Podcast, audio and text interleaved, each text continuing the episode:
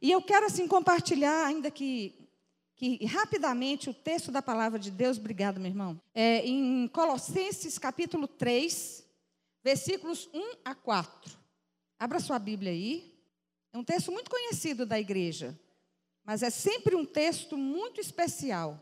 Quem quiser ficar de pé, fica. Quem quiser ficar sentado, fica.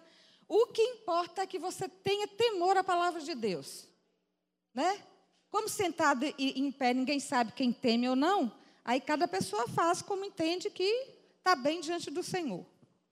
Colossenses 3, de 1 a 4. Portanto, se fostes ressuscitados juntamente com Cristo, buscai as coisas lá do alto. Vamos repetir isso aqui? Buscai as coisas onde Cristo vive, assentado à direita de Deus.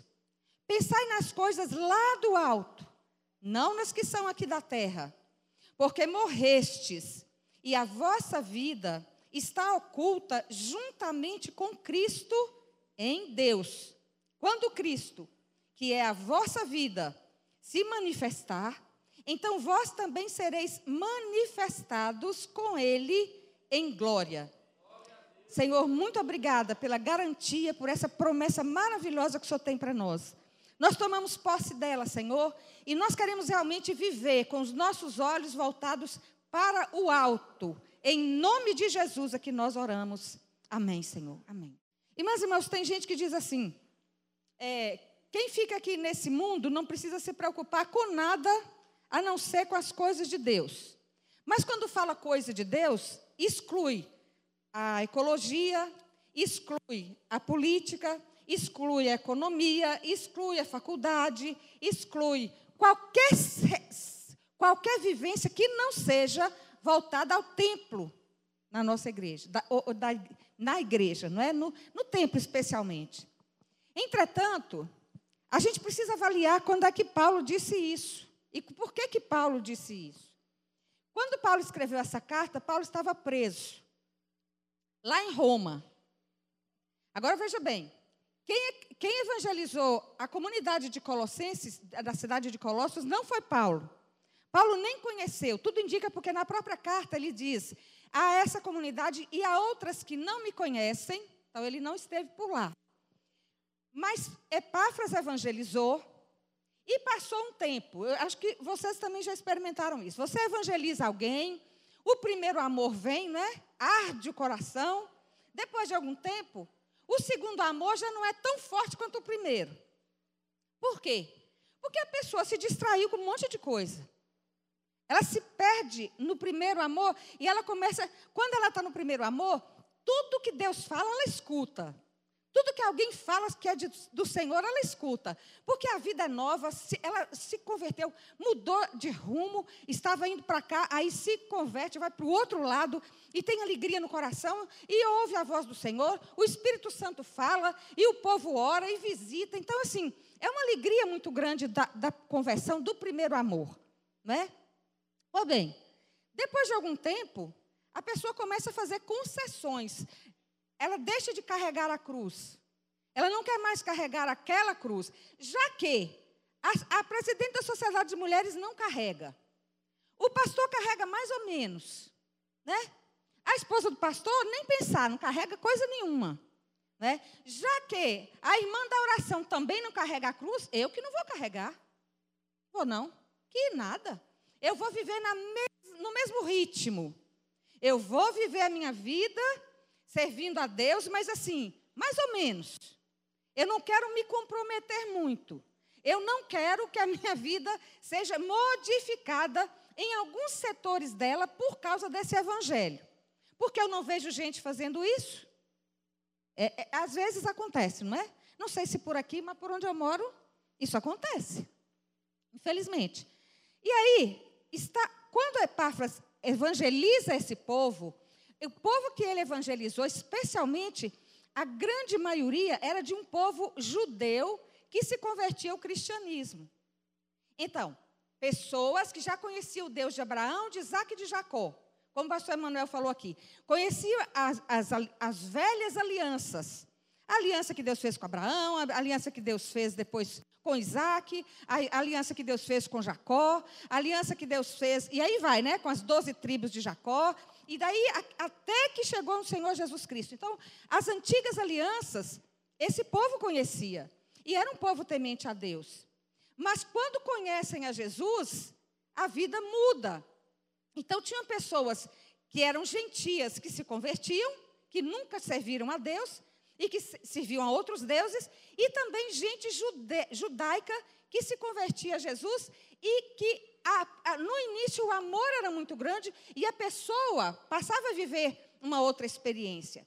Entretanto, diante da pressão das pessoas judias que entendiam que quem era mesmo de Jesus tinha também que se circuncidar e tinha que ser judia a pessoa. Ela tinha que então passar a, a, a celebrar todas as festas judaicas, ela tinha que celebrar o casamento como os judeus celebravam, ela tinha que seguir todo o calendário das, do, dos rituais judaicos, ela tinha que conhecer as leis judaicas, todas elas, e ela tinha que então ser judia primeiro, para depois ser cristã. E quando Epáfras vê que isso está acontecendo, ele se preocupa, com razão. Mas não foi esse evangelho que eu preguei. Não foi esse evangelho que eu ensinei para vocês. Mas você sabe, irmãs e irmãos, que quando a gente sofre muita pressão, a tendência da gente é ou enfrentar a pressão e passar e, e andar por cima do Mar Vermelho e sair do outro lado, né, por, por cima das águas, não por cima do Mar Vermelho, olha, passar por cima das águas e sair do outro lado, né? Ou atravessar o Mar Vermelho a pé, ou então a gente faz alianças com as pessoas que estão nos pressionando. É muito mais simples, não é verdade? Eu já, já vi, e eu acho que você já viu também, crente que está torcendo pelo bandido da novela ser o vencedor. Já viram isso? A turma torcendo pelo bandido, porque o bandido é mais bonito, né? o bandido é mais interessante, o bandido faz mais do que o mocinho, então é melhor o bandido vencer. Ou a bandida, tanto faz. Né? Sem contar aquelas que a, a, a amante é mais bonita, larga a mulher e fica com a amante. É mais vantagem. Né? Então são alianças que a gente vai fazendo. E que desagradam o coração de Deus. E desagradam mesmo.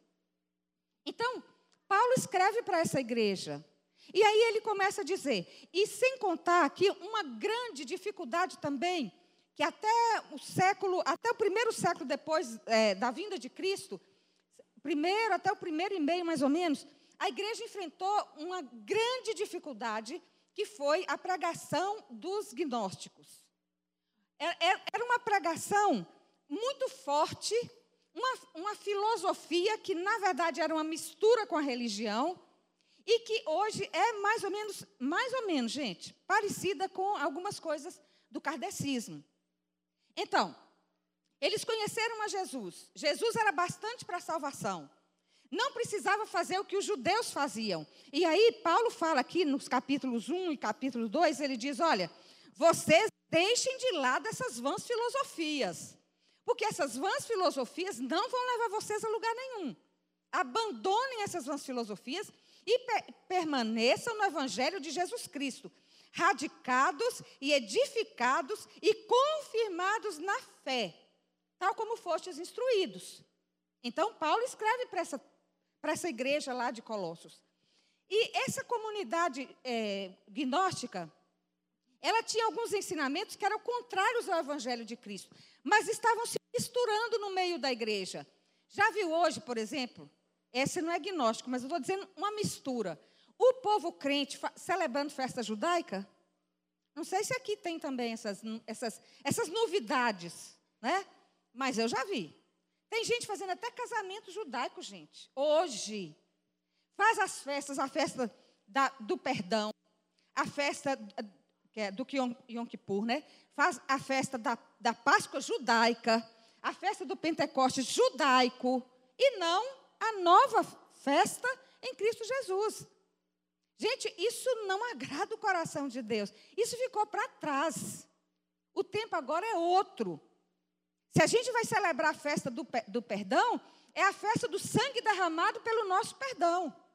E não mais aquela festa judaica com todos aqueles rituais, com todas aquelas roupas, com todas aquelas palavras hebraicas. Cuidado, viu?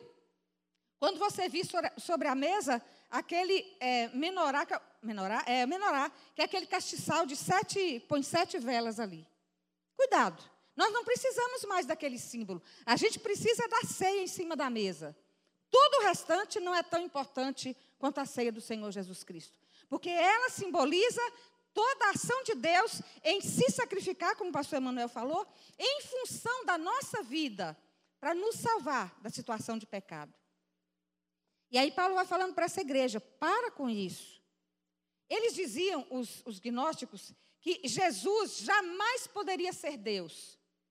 Porque Deus jamais viveria num corpo humano. Olha bem. Eles diziam que Jesus, na hora do batismo, até recebeu o Espírito Santo, mas o Espírito Santo imediatamente saiu e foi embora. Olha a heresia. Mas era a heresia que estava ali. É a tentativa de juntar o ensinamento de Jesus com o ensinamento que não era de Jesus. E aí eles diziam também que a, é, Jesus era um espírito iluminado. Jesus era um espírito assim mais é, que alcançou um status maior, né? E, e para alcançar esse status maior era preciso muito mistério. A pessoa tinha que ser assim muito envolvida. Ela tinha que ter muitos rituais. Ela tinha que fazer muita, muita punição de si mesma para que a alma fosse purificada e o corpo fosse desgastado, a ponto deles terem um movimento muito interessante, que é interessante assim, né? Vejamos em termos. Para o corpo ser abatido e a alma ficar maior, olha bem, ficar plena da alma, tem muito crente que faz isso também. O que, é que eles faziam? Não fazia nada que agradasse o corpo, porque o corpo ele é pecaminoso e ele ameaça a alma. Então eu não brinco, eu não sorrio, eu não como gostoso, eu só vivo jejuando, eu não me alegro com ninguém, eu não me envolvo com a família, eu não quero nada de bom, porque tudo isso só fortalece a minha carne e deixa a minha alma fraca. Era, eles ensinavam isso. Só que o Senhor Jesus nunca ensinou isso.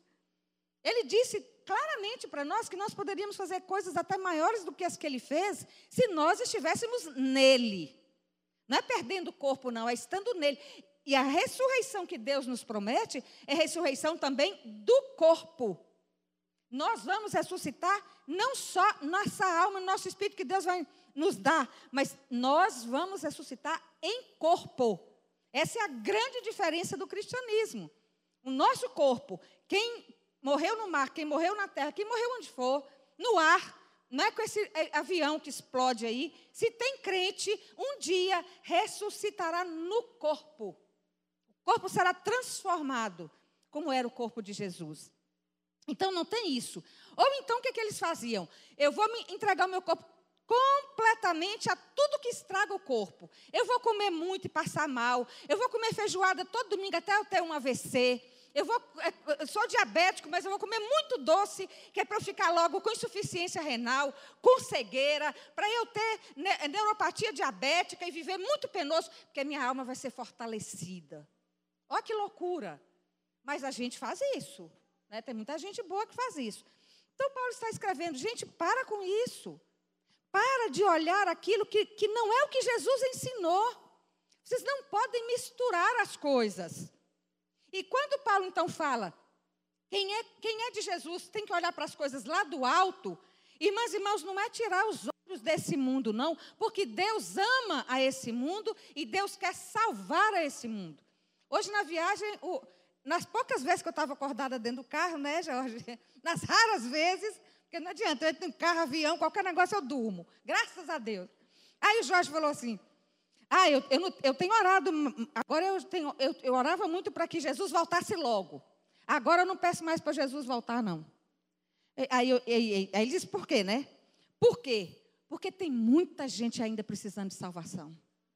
Tem muita gente ainda perdida. Se Jesus tivesse voltado uns 20 anos atrás, eu não estaria salvo. Nem eu, não, eu até que estava, né? Mas não é verdade? Então, deixa as outras pessoas também terem a oportunidade de salvação. Para a glória de Deus, né? E aí, Paulo está dizendo isso. Isto que o Jorge falou, isso é olhar para o alto. Ele não está tirando o olho da terra. Ele está vendo as pessoas pecadoras. Mas ele está olhando para elas com o olhar de Jesus. Quando ele olha para a pessoa, ele pensa: Jesus quer salvar essa vida. Entenderam? Não é discriminando, jogando o mundo fora, porque o mundo é isso, porque o mundo é aquilo. Gente, o mundo é bom, a gente que não presta. O mundo não faz nada de errado.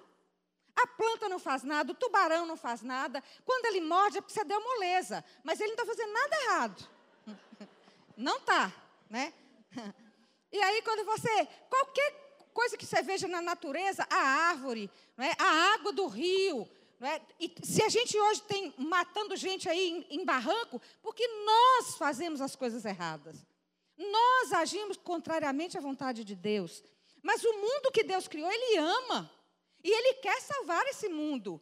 Isso que é olhar para o alto. Eu tenho que viver nesse mundo olhando para Jesus. E ele diz aqui por quê? Porque nós já morremos com Jesus. Na hora do batismo, o que, é que eu disse na hora do batismo? Eu estou dizendo na hora do batismo, Senhor, essa minha vida não faz mais sentido se eu não estiver no Senhor. Eu abro mão de toda a minha tendência pecaminosa. Eu abro mão de todo o meu desejo pecaminoso. Eu abro mão, Senhor Deus. Que música linda que a gente cantou aqui hoje que eu não conhecia. Depois eu quero a letra. Senhor, como o Senhor pode me amar eu pecando tanto? Como é que pode o Senhor me amar tanto assim? Mesmo sabendo quem eu sou. Não é verdade? Então, isso, irmãs e irmãos, é ter o olho no alto. Eu sei que eu sou uma pessoa pecadora. Mas eu não me entrego a esse pecado. Eu resisto a ele até o último dia da minha vida. Ele pode até me dar rasteira de vez em quando, mas eu não fico caída. Não lê, nós lemos aqui, se cair, a irmã leu no início do culto, a irmã Cícera, né? Ela disse, Maria Cícera, que se a gente cair, não ficará prostrado, o Senhor o segura pela mão. Então, olhar para o alto, minha irmã e meu irmão, não é você imaginar que você tem que ser como um anjo, porque você não vai ser.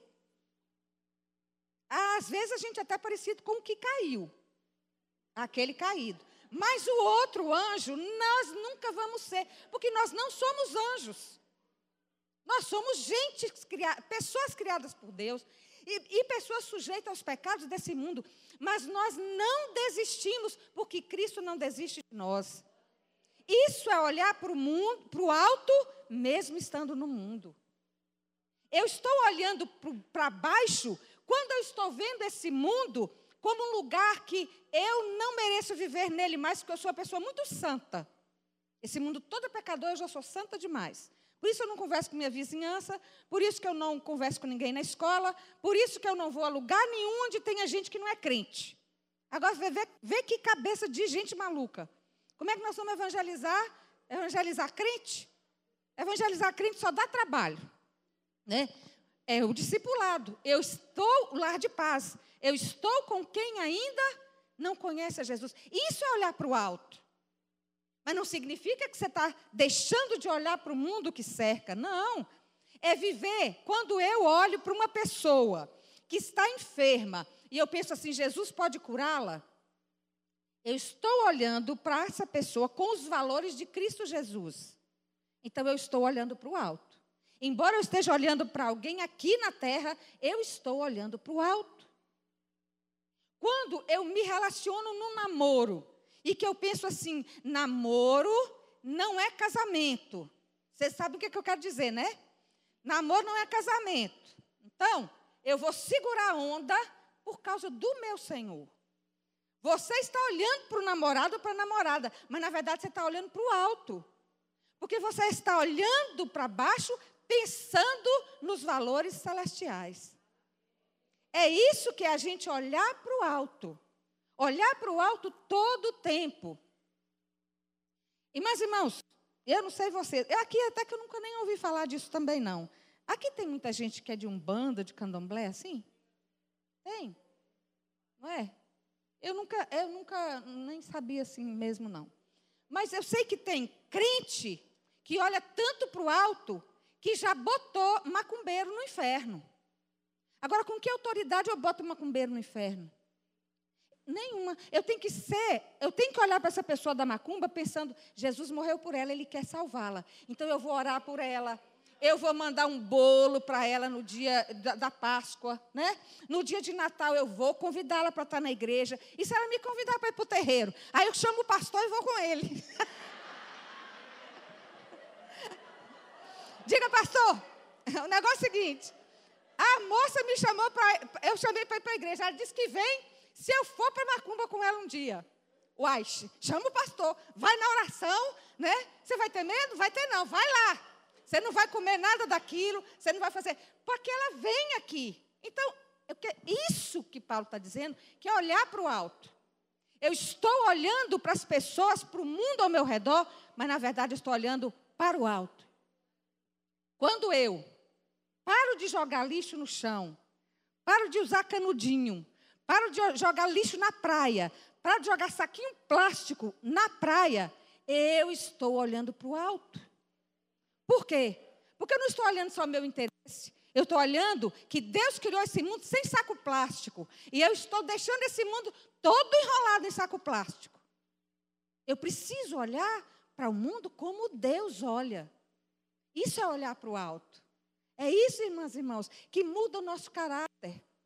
Nós temos um caráter que muitas vezes não tem nada a ver com o caráter de Deus. Mas quando nós conhecemos e nós no batismo morremos com Jesus, nosso caráter se altera. E a gente passa a olhar para o alto. Por isso que a gente não fica brigando com ninguém. Por isso que a gente não fica dando murro em ninguém. Por isso que a gente não se preocupa só em ficar bonito, malhado, né, etc. Né? A gente se preocupa com isso também. Mas nem só isso. Né? Porque tudo passa. Eu vou dizer com toda propriedade: juventude passa. Se eu soubesse disso, eu teria vivido mais intensamente minha juventude, sem fazer nada errado. Mas eu teria vivido mais. Eu teria feito mais, assim, pulado mais, né? Pulado da altura. Eu teria subido escada correndo. Tudo aí que eu posso fazer que agora não dá mais. Juventude passa. Passa mesmo. Né? Mas nós, irmãs e irmãos, não podemos viver nem a juventude, nem a idade adulta, nem a idade na terceira idade, nós não podemos viver isso segundo os nossos conceitos, mas os conceitos que têm que estar no nosso coração, na nossa mente, na nossa cabeça, são os conceitos do reino de Deus. E aí, irmãs, irmãos, tudo muda. Se alguém é a única condição que nos dá graça do Senhor de quando alguém nos der um tapa no lado direito, a gente conseguir oferecer o esquerdo. Dificílimo, concordo. Muito difícil. Por bem menos a gente já pisa no pé da pessoa, né? Mas eu estou dizendo, só é possível quando nós temos consciência que nós morremos com Cristo e que nossa ressurreição virá. Aqui a gente pode até morrer, mas nossa ressurreição virá. E aí é que eu não entendo o crente que tem medo de morrer. Como é que crente pode ter medo de morrer? Se eu morro, eu vou morar com Deus. Medo de quê? Eu não consigo entender. Eu já falei, quando eu morrer, não fica chorando, não, tá? Até porque tem gente que não vai rir mesmo. Mas assim, se você gosta de mim, você não fique lá fazendo drama, não. Eu vou estar tão feliz. Para, se você ficar chorando, eu venho e vou apertar, puxar seu pé. Para com isso. Glorifica a Deus, gente. Eu estou no céu onde você quer estar. Ô, gente, eu quero viver, quero até arranjar um namorado, mas não achei ainda, né? Agora, não significa com isso que eu vou ficar triste se eu for para o céu. Não, de jeito nenhum. Não precisamos. Então, é só vivendo com Cristo que a gente consegue olhar para o alto desta maneira. Isso é olhar para o alto. É ser cada vez mais parecido com Cristo estando aqui neste mundo. E, meus irmãos, não é fácil, não. Para mim é um grande desafio. Para mim é. Eu prego a palavra, mas eu sei que não é fácil, não. Mas é a palavra de Deus. E a gente precisa se alimentar dela. Né? A gente precisa ir em busca disso, para que o nome dele seja glorificado. Amém?